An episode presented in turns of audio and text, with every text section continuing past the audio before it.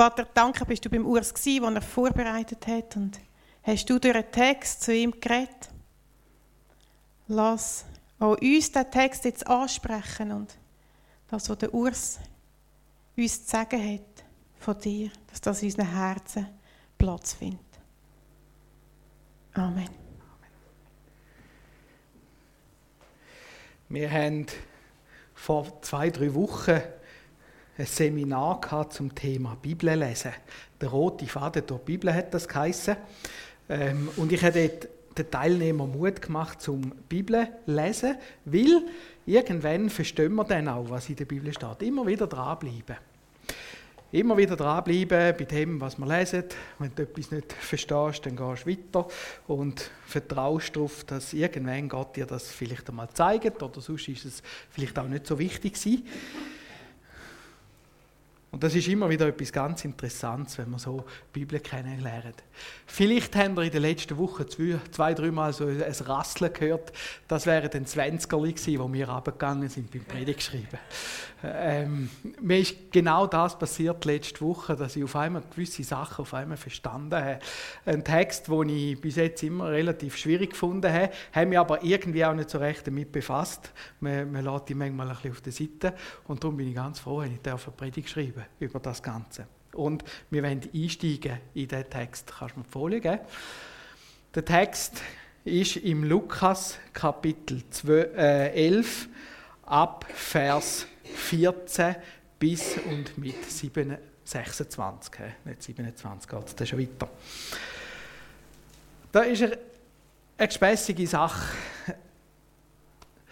Jesus treibt den Dämon aus und äh, der hat gemacht, dass ein Mensch stumm war. Und jetzt hat er den Dämon austrieben und jetzt kann der Mensch auf einmal reden. Und jetzt geht es darum, ist das überhaupt möglich? Wieso geht das? Und so weiter. Ein riesiges Zeug, oder? Ähm, es ist noch viel so.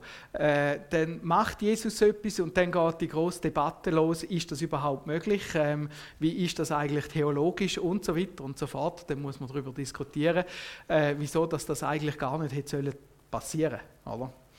Und so diskutieren die Menschen auch darüber und nachher kommen sie zum Schluss, Jesus ist selber im Reich von der Finsternis, also gehört zum Teufel und tut nachher aus der Macht, die er vom Teufel hat, andere Dämonen austreiben. Das ist ihre äh, Schlussfolgerung, die sie haben aus der ganzen Situation. Und das merkt Jesus und sagt ihnen nachher dann einiges zu dem Thema. Und jetzt werden wir einsteigen in das Thema Okkultismus, Befreiung. Ich habe das einmal aufgeschlüsselt in zwei äh, Teile. Einerseits Exorzismus. Im Exorzismus geht es darum, dass man eben so Geisterbefreiung macht. Und ich unterscheide das heute in dieser Predigt, vielleicht nicht ganz wissenschaftlich, zwischen Exorzismus und Befreiung. Ähm, natürlich ist eine Befreiung auch ein Exorzismus, dass äh, Geister gehen müssen aber wir werden sehen, es gibt einen großen Unterschied in dem Ganzen. Exorzismus in dieser Predigt bedeutet, man macht es äh, nicht aus der Kraft von Jesus. Und so gehen wir mal genau in den ersten Text, Lukas 11, 14 bis 20. Und er trieb einen Dämon aus, der war stumm. Und es geschah, als der Dämon ausfuhr, da redete der Stumme und die Menge verwunderte sich. Einige aber unter ihnen sprachen, er treibt die Dämonen aus durch Belzebul, das ist der, das ist der Teufel, den Obersten der Dämonen. Andere aber versuchten ihn und forderten von ihm ein Zeichen vom Himmel. Jetzt ist ein Dämon ausgefahren, ein, ein stummer äh, Ritt, aber man braucht noch ein Zeichen, oder? Ist ja logisch. Er aber kannte ihre Gedanken und sprach zu ihnen: Jedes Reich, das mit sich selbst uneins ist, wird verwüstet, und ein Haus fällt über das andere. Ist aber der Satan auch mit sich selbst uneins, wie kann sein Reich bestehen? Denn ihr sagt, ich treibe die Dämonen aus durch Belzebul. Wenn aber ich die Dämonen durch Belzebul austreibe, durch wen treiben eure Söhne sie aus? Darum werden sie eure Richter sein. Jesus sagt da eine ganz einfache Logik. Er sagt, wenn es Reich in sich uneins ist, kann es nicht bestehen. Also er argumentiert da nicht mit weiß nicht was für eine Theologie, sondern einfach mit einer schlichten, einfachen Logik, mit einem Prinzip. Wenn es Reich in sich selbst uneinig ist, kann es nicht verstehen. Und du sagst jetzt vielleicht, ja, das stimmt. Indem, dass du sagst, ja, das stimmt, gibst du eigentlich schon zu erkennen, dass du ein Ebenbild Gottes bist. Die Tatsache, dass wir das überhaupt erkennen können, dass wir die Logik nachvollziehen können, zeigt, dass wir nicht ganz und ganz verdorben sind, sondern dass wir Gottes Strukturen kennen, dass wir seine Prinzipien können erkennen Wir sind Gottes Ebenbild und für das her wissen wir, was schlecht ist und sich gegenseitig bekämpft, das macht sich auch gegenseitig kaputt. Wenn wir nicht Gottes Ebenbild wären, würden wir nämlich sagen, nein, das muss so nicht so unbedingt sein. Wenn wir nämlich genau anschauen, ist das genau das, was tagtäglich passiert. Im zweiten sagt Jesus da indirekt, das Reich vom Teufel kann nicht bestehen. Weil wenn wir das Reich anschauen, dann merken wir, der Teufel bekennt sich laufend selber. Bekämpft sich laufend selber. Zum Beispiel haben wir im Okkulten die sogenannte schwarze und weiße Magie. Die weiße Magie versucht zu heilen, versucht das Gute zu machen und die schwarze Magie ist dann wirklich äh, ganz, ganz düster. Der Trick ist, beides ist Magie und beides ist nicht von Gott. Wenn wir den Teufel ein bisschen genau anschauen, wie er arbeitet, merken wir, da ist extrem viel Uneinigkeit da. Im Reich vom Teufel gibt es eigentlich nur eine Einigkeit. Das ist dann, wenn es geht, gegen Jesus, gegen Christus sich zu wenden. Dann sind die Dämonen, dann ist der Teufel auf einmal einig. Aber wenn es dann wieder um sich selber geht, dann geht irgendein Fußkampf los, das ist, das ist manchmal ziemlich grusig, was dort abgeht. Und indem, dass Jesus das in einer so bestechend einfachen Logik sagt, sagt er einerseits die Tatsache, dass du das kannst äh, verstehen beweist, dass du ein Ebenbild von Gott bist. Weil die Praxis in dieser Welt läuft komplett anders. Stärker gewöhnt. Es ist immer ein Bögeln. Und im zweiten sagt er, der Teufel, sein Reich, kann nicht bestehen. Es ist nicht möglich, weil er uneinig ist. Und jetzt nimmt er sie, die Hörer, mit rein und sagt, wenn ihr sagt, ich gehöre das Reich, wie viel mehr gehören denn eure Kinder dazu? Huh, das ist heftig. Und da merken wir, dort mal hat es scheinbar so einen Exorzismus gegeben. Da hat es Leute gegeben, die so Exorzismus äh, praktiziert haben. Und Jesus sagt, die machen das nicht aus meiner Kraft. Das passiert Austreibung durch eine Uneinigkeit. Also ein stärkerer Dämon treibt den Schwächeren aus. Und das ist heftig. Und das nennen wir jetzt einmal Exorzismus. Und jetzt geht Jesus ein Stückchen weiter. Im Lukas 11, 21 nachher, in den folgenden Vers, sagt er und bringt er ein Beispiel. Muss ich das suchen da? Wenn ein gewappneter Starker seinen Palast bewacht, so bleibt, was er hat, in Frieden. Wenn aber ein Starker ein Stärker über ihn kommt und überwindet ihn, so nimmt er ihm seine Rüstung, auf die er sich verließ, und verteilt die Beute. Wer nicht mit mir ist, der ist gegen mich. Wer nicht mit mir sammelt, der zerstreut. Und wieder kommt Jesus mit einer ganz, ganz einfachen Logik.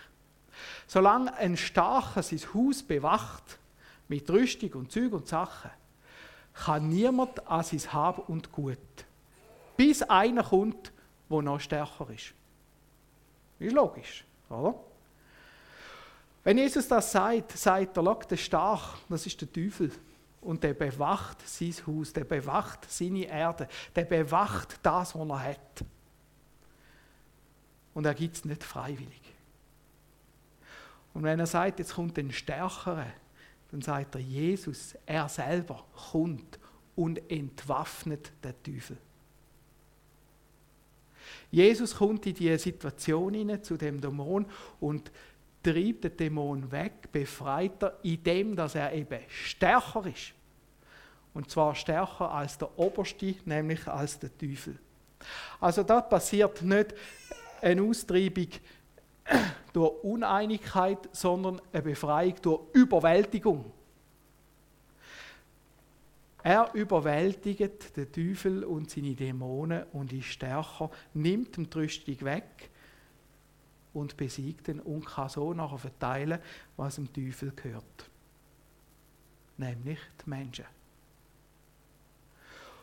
Und Jesus sagt ganz klar, ich treibe nicht durch den Teufel die Dämonen aus. Ich bin stärker. Stärker als der Teufel. Ich habe gesiegt. Ich, ich bin besiegt. Das ist eine ganz andere Sache, ganz eine andere Situation. Und jetzt kommt Jesus und sagt, wer nicht für mich ist, ist gegen mich. Wer nicht mit mir sammelt, der zerstreut. Da finden wir keine Neutralität. Entweder oder. Und das spricht dich und mich an. Auf welcher Seite stehst du? Stehst du auf der Seite, wo ellbögelt, wo am Teufel muss heben, zuheben? Oder stehst du auf der äh, Seite von Jesus und hilfst sammeln? Und Jesus lädt uns da immer wieder ein. Auch in dem Vers soll es eine Einladung sein. Komm auf die Seite, wo Jesus steht. Du musst keine Angst haben, dass da irgendetwas passiert, weil Jesus ist stärker. Er ist einfach viel, viel stärker als das, was vorher gelaufen ist. Und so kannst du zu Jesus gehen, egal was passiert ist vorher, egal was du gemacht hast vorher. Du kannst zu ihm kommen und sagen: Herr Jesus, da ist mich, befreie mich. Nimm du mich in deine Hand und werd du mein König in meinem Leben. Und wenn ich so zu Jesus komme, dann kann ich sicher sein, Jesus kommt in mein Leben, füllt das Leben aus und fängt das Leben an aufbauen. Und ich bin befreit. Freiheit kommt in mein Leben. Freiheit, die Form vom Heiligen Geist, wo mein Leben ausfüllt. Und jetzt geht es darum, dass ich den Dienst von Jesus tue. Nicht irgendetwas, sondern das, was Jesus sagt, das ist prioritär jetzt in deinem Leben. Sammeln, nicht zerstreuen. Und Jesus polarisiert da ganz, ganz krass und sagt, wer nicht mit mir ist, der zerstreut. Und so möchte ich dich heute fragen, wo stehst du? Bist du einer, der streut oder einer, der sammelt? Zwischen ihnen gibt es nichts. Und so können wir unser eigenes Leben auch reflektieren.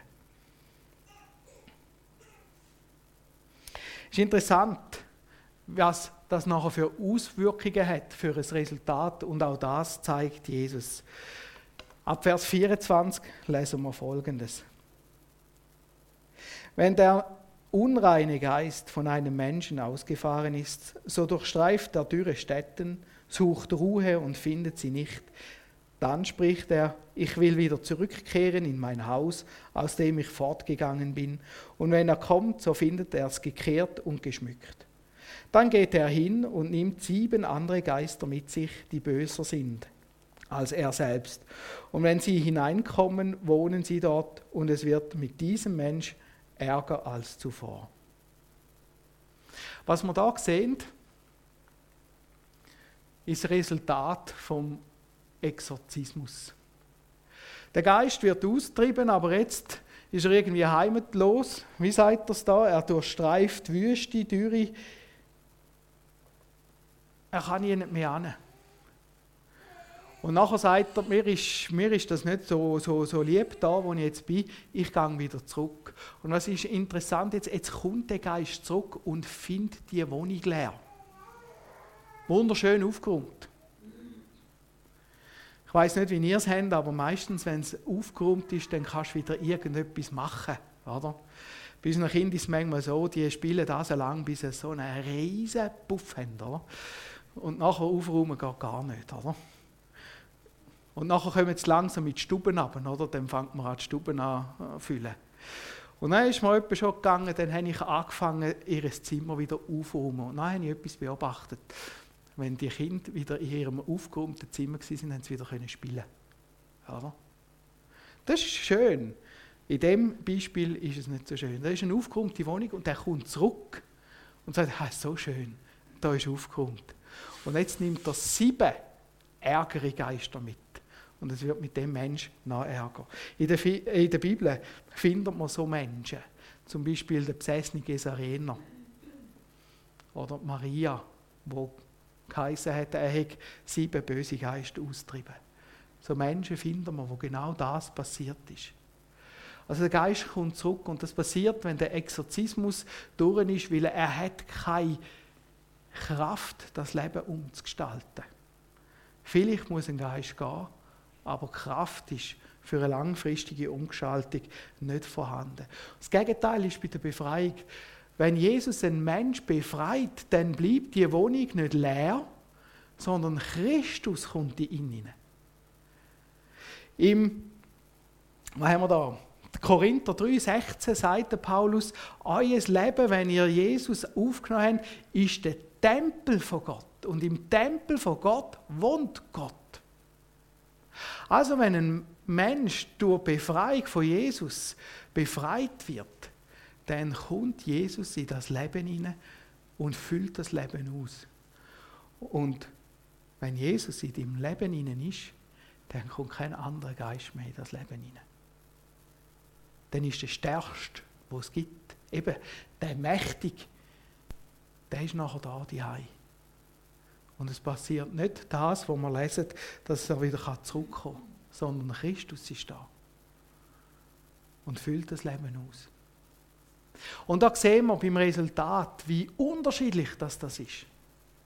Und da sind wir in einem Gebiet, wo man merkt, das ist extrem schwierig, zum irgendwie merken, was ist da genau passiert. Ist es jetzt eine Befreiung? Ist es ein Exorzismus? Vielleicht sagst du, ja, gibt es das überhaupt? Fazit, was ich aus dem Text herausnehme, erstens, es gibt Geister. Es gibt böse Geister und es gibt Situationen, wo Menschen besessen sind. Etwas, wo die aufklärte Menschheit sagt, ne, das gibt es doch gar nicht. Wenn wir den Text anschauen, müssen wir sagen, es gibt es. Und ich glaube, es gibt es auch bei uns in Europa. Wahrscheinlich mehr, als wir denken. Es gibt keine Neutralität. Wir können nicht sagen, ja, komm, das ist jetzt nicht so wichtig. Nein, Jesus sagt für oder gegen mich. Und fordert dich und mich auf, für oder gegen mich.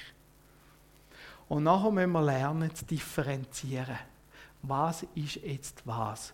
Und das ist extrem schwer. Weil das Differenzieren, das, es passiert so viel mit gleichen Wörtern. Oder?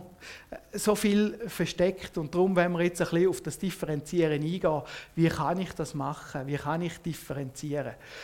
Das eine ist, was es sicher braucht, ist die Gabe von der Geisterunterscheidung. Die finden wir im 1. Korinther, Kapitel 12, Vers 10. Es gibt eine Gabe von der Geisterunterscheidung.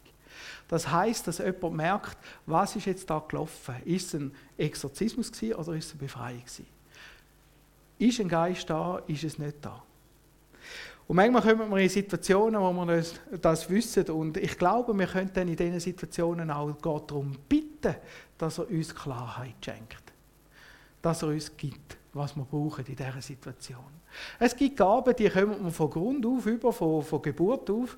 Es gibt aber auch Geistesgaben, die haben wir vielleicht zeitweise und nachher sind sie weg. So bitte darum, dass Gott dir die Gabe gibt in dieser Situation, wenn du sie brauchst. Das Zweite, was ich extrem wichtig finde, ist, beobachte die Entwicklung. Wir sind oft fokussiert auf ein einzelnes Ereignis, auf ein punktuelles Ereignis. Aber wenn wir das anschauen, dann merken wir, das geht um eine gewisse Zeitspanne. Also wenn der Geist austrieben wird, umherzieht, bis er wieder zurückkommt, das braucht eine Zeit. Und nachher kommt er zurück und es wird Ärger, das ist eine gewisse Zeitspanne. Also beobachten, die Entwicklung. Im Hebräer 13,7 lesen wir den Vers, wo der Autor sagt: Schau auf deine Lehrer und achte auf ihr Ende, wie es rausgekommen ist. Und wenn es gut rausgekommen ist, dann folge ihrem Beispiel nach. Manchmal braucht etwas Zeit, bis ausgereift ist, bis sich etwas zeigt. Weil das ist auch ein Geheimnis von Gott, dass er gewisse Sachen aus reifen lässt. Er lässt es ausreifen, bis jeder sieht, das ist jetzt schlecht. Aber das sieht man am Anfang manchmal noch nicht. Und darum beobachten. Bleib dran. Und darum habe ich manchmal ein bisschen Mühe, wenn irgendetwas war und man, jubelt gerade, weiss nicht wie viel. Manchmal braucht man einfach gewisse Zeit, um etwas anzuschauen. Schau auf Daten, auf Ereignisse und nicht so stark auf die Worte. Mit Wort kann man viel machen. Es gibt ja den Spruch, oder Papier nimmt alles an. Mit Wort kannst du alles sagen. Schau Daten an. Was passiert? Was passiert mit dem Mensch? Wie verändert sich ein Mensch? Wie verändert sich ein Mensch zum Beispiel in der Beziehung zu Jesus? Was geht dort? Und dann verwende eine klare, einfache Kommunikation. Wir sind immer mal wieder ähm, in Versuchung, so schöne Wörter zu brauchen, wo niemand so genau weiß, was drin ist, aber es tönt gut, oder? Und auch wir Christen versuchen das manchmal. Und ich merke einfach, es hilft extrem, wenn man einfach einfach kommuniziert. Gewisse Sachen beschreiben, Beispiele nehmen und nicht versuchen, mit weiß nicht was für Begriff umzuhauen. Ich versuche euch das einmal zu zeigen, anhand von drei Begriffen, die fast gleich tönen, aber komplett etwas Verschiedenes bedeuten. Ich weiß, wir haben da ein bisschen viel Text bei der einen, aber den Hauptbegriff kennen wir. Wir haben, und jetzt hoffe ich, ich komme da super durch, durch all diese Begriffe durch, wir haben den Spiritismus, den Spiritualismus und Spiritualität. Das sind drei verschiedene Begriffe. Oder? Im Spiritismus geht das ist die Lehre von einer unsichtbaren Geisterwelt. Also das, was ich euch da drauf habe, das ist ein Auszug aus dem evangelischen Lexikon für Theologie und Gemeinde, aus dem ELTHG. Spiritismus ist die Lehre von der unsichtbaren Geisterwelt, mit welcher Menschen in der Regel durch Medien in Kontakt treten kann. Die häufigste Form des Spiritismus ist die Totenbeschwörung. Also das ist klassischer Okkultismus, fast die Reinform, oder? Okkultismus funktioniert so, dass das Medium da ist ein Medium, das ist nicht ein Fernseher, also das ist auch äh, das ist ein technisches Medium, aber das ist meistens ein Mensch, ein Zauberer, ein Hex oder sonst irgendetwas, ein Geistheiler, Beschwörer oder so, wo durch den funktioniert dann etwas. Oder? Und eben die, die Hochform sind dann Totenbeschwörung. Wir finden das in der Bibel zum Beispiel beim ähm, Saul, wo er hat den Samuel aufgeholt. Und wir wissen, was das Gericht war nachher darüber. Er ist gestorben. Gott hasst das richtig. Wenn die zehn Gebote anschaut, wenn wir Gesetze anschauen in Mose, wird das aufs Schärfste verurteilt. Dann haben wir den Spiritualismus. Das ist in der Kirchengeschichte eine Strömung, wo es darum gegangen ist, dass man eigentlich das, was der Geist einem eingegeben hat, fast höher geachtet hat als sonst irgendetwas. Ich lese das einmal vor. In der Kirchengeschichte ist Spiritualismus keine einheitliche Erscheinung, sondern ein Sammelbegriff für Personen und Bewegungen, die einseitig von einem unmittelbaren Wirken des Geistes ausgehen. Kennzeichnend ist ein Entgegensetzung von Äußerlichem und Innerlichem. Die Offenbarung erreicht den Menschen direkt in seinem Inneren, etwa durch ein inneres Wort oder inneres Licht. Äußere Vermittlung durch Gemeinde, Wort, Sakrament werden abgewertet oder abgelehnt. Also da kommt ein und sagt, Gott hat mir gesagt. Und du hast keine Chance mehr, irgendetwas anderes zu, äh, zu behaupten. Oder? Gott hat mir gesagt. So spricht der Herr. Das ist Spiritualismus. Ich habe auch schon in der Seelsorge Glück gehabt. Gott hat mir gesagt, das und das. Und dann wollte ich äh, fragen, ja, und wie, wie sieht jetzt das aus? Und wie hast du das geprüft anhand der Bibel? Und habe gemerkt, die Bibel, wo Gottes Lesen, Beten, ist eigentlich gar nicht recht auf dem Plan gestanden. Ich fühle es jetzt so und darum hat es mir Gott gesagt. Punkt, fertig. Und da merkt man, das ist jetzt nicht mehr, weiss nicht wie, okkult. Ich glaube, dass Gott zu einem Menschen kann reden deutlich ins Leben, aber das kann man immer prüfen anhand der Bibel, was die Bibel auch sagt. Also wir sind da angehalten, die Bibel zu lesen und das, was wir sagen, können zu prüfen. Ist einmal einer gekommen und hat gesagt, Gott hat mir gesagt, Jesus hat mir gesagt, ich soll die Bibel nehmen und drauf pinkeln. Und wir gesagt, nein, das hat Jesus nicht gesagt. Vergiss es. Hat er wirklich nicht gesagt. Weil das befiehlt Jesus nicht. Das ist sein heiliges Wort. Da hat er mich gross angestaunt. Er hat gesagt, das kannst du vergessen. Das ist nicht von Jesus gekommen. Und dann haben wir die sogenannte Spiritualität. Das hört man unter Christen in letzter Zeit extrem viel. Oder? Christliche Spiritualität auf dem, geht auf das Spiritus Sanctus, den Heiligen Geist, zurück und komprimiert biblische Zentralaussagen, zum Beispiel aus Galater 5, 25. Wenn ihr im Geist lebt, wenn wir im Geist leben, lasst uns auch im Geist wandeln, in einem Begriff. Spiritualität schließt Glaube, Frömmigkeitsübung und Lebensgestaltung zusammen und bietet darin eine Alternative zu spät protestantischer, entweder einseitig wortorientierter oder ebenso einseitig handlungsorientierter oder ebenso einseitig stimmungsorientierter Frömmigkeit. Spiritualität wird bei den Christen viel gebraucht, um eigentlich das alte Wort Frömmigkeit abzulösen. Aber Spiritualität ist so ein Gummibegriff. Da packt jeder ein bisschen rein, was er will, so ein Containerbegriff. Oder? Und so ist Spiritualität, ist etwa seit den 70er Jahren, kommt das immer mehr auf. Und so ist das auch in normalen Alltagsges äh, Alltagsbegriff geworden auch im säkulären. Oder? Inzwischen hat sich dieser Begriff auch im säkulären Bereich durchgesetzt, sodass man von einer Spiritualität der Grünen und der Ge Gewerkschaft, von einer esoterischen Spiritualität, ja sogar von einer Spiritualität des Frankfurters Zoo die Rede ist. Also in der Spiritualität haben wir ziemlich viel und es gibt dann auch ganz viel äh, christliche Spiritualitäten, Ordens- oder monatheistische Spiritualität, Laienspiritualität, missionarische Spiritualität, biblische Spiritualität, afrikanische, asiatische, mediterrane Spiritualität, jüdische, ökumenische, orthodoxe Spiritualität und so ziemlich alles. Oder? Spiritualität als Oberbegriff für einen Begriff, wo das Geist wirkt im Menschen, aber wir sehen, jeder fühlt den Begriff ein bisschen anders. Und das macht es schwierig. Und jetzt haben wir da drei Begriffe, die fast gleich tönen. Und das kann teilweise gewisse Leute recht durcheinander bringen. Und darum schau, dass man einfach redet, dass die Leute wissen, von was das man redet. Darum rede ich lieber von einer Befreiung. Darum rede ich nicht gern von Spiritualität. Darum rede ich lieber von einer Beziehung, die ich habe mit dem Herr Jesus. Mit Gott. Eine Beziehung, wo es gegenseitig ist, eine Interaktion zwischen ihm und mir. Nicht irgendein Geist, der etwas an mir macht, sondern es Du, es Gegenüber. Jemand, der mein Herz bewegt und jemand, wo ich auch sein Herz bewegt, weil wir miteinander an der gleichen Sache kämpfen. Beziehung. Und so glaube ich, ist es gut, wenn man einfach redet. Nicht versuchen, gescheit zu tönen. Jedes Mal, wenn ich das versuche, kommt es sowieso ein bisschen schief, gell?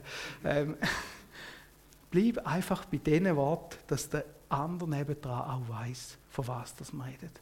Und das hilft uns in diesem Bereich ganz stark. Und dann kannst du auch dran und versuchen, gewisse Muster zu entdecken. Und die entdecken wir auch. Muster können wir kennenlernen. Und zwar ist es ganz eigentlich einfach. Denn wenn der Teufel am Werk ist, dann macht er etwas nach, tut nachahmen. Und dann wird es eben ein schwierig, weil er kann das brutal gut nachahmen. Oder? Aber er kann eben nicht das Original machen. Zum Beispiel Ritual. Wenn im Okkulten oder sonst irgendwo oder Religion irgendetwas passiert, merkt man, das Ritual kommt eine eigene Kraft über. Also, weil du etwas so und so richtig machst, funktioniert es nachher. Ganz klassisch in den Merli Zaubersprüchen, oder? Der Kasperli einmal, oder? Und dann hat er es falsch gesagt und dann, ist es, oder dann kommt das Müsli raus anstatt ein Elefant oder irgendwie so etwas. Das ist genau das, oder? Ein Ritual hat eine eigene Kraft. Aber ein Ritual hat keine Kraft.